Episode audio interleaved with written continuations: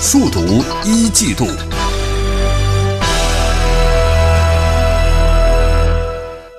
天下财经数读一季度，在昨天召开的国新办新闻发布会上，工信部介绍，一季度全国规模以上工业增加值同比增长百分之六点八，实现良好开局。来听央广经济之声记者童亚涛报道。根据工信部发布的数据，一季度全国规模以上工业增加值同比增长百分之六点八，与去年同期持平。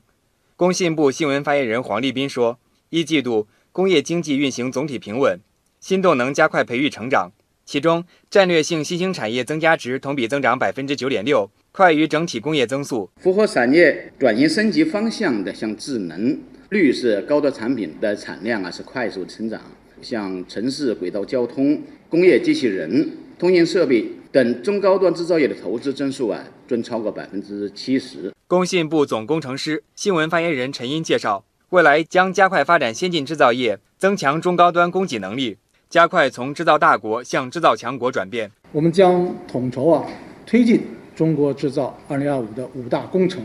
实施新材料产业的折子工程，推动互联网、大数据、人工智能和制造业深度融合，加快传统产业的优化升级，全面提升啊先进制造业质量的优势。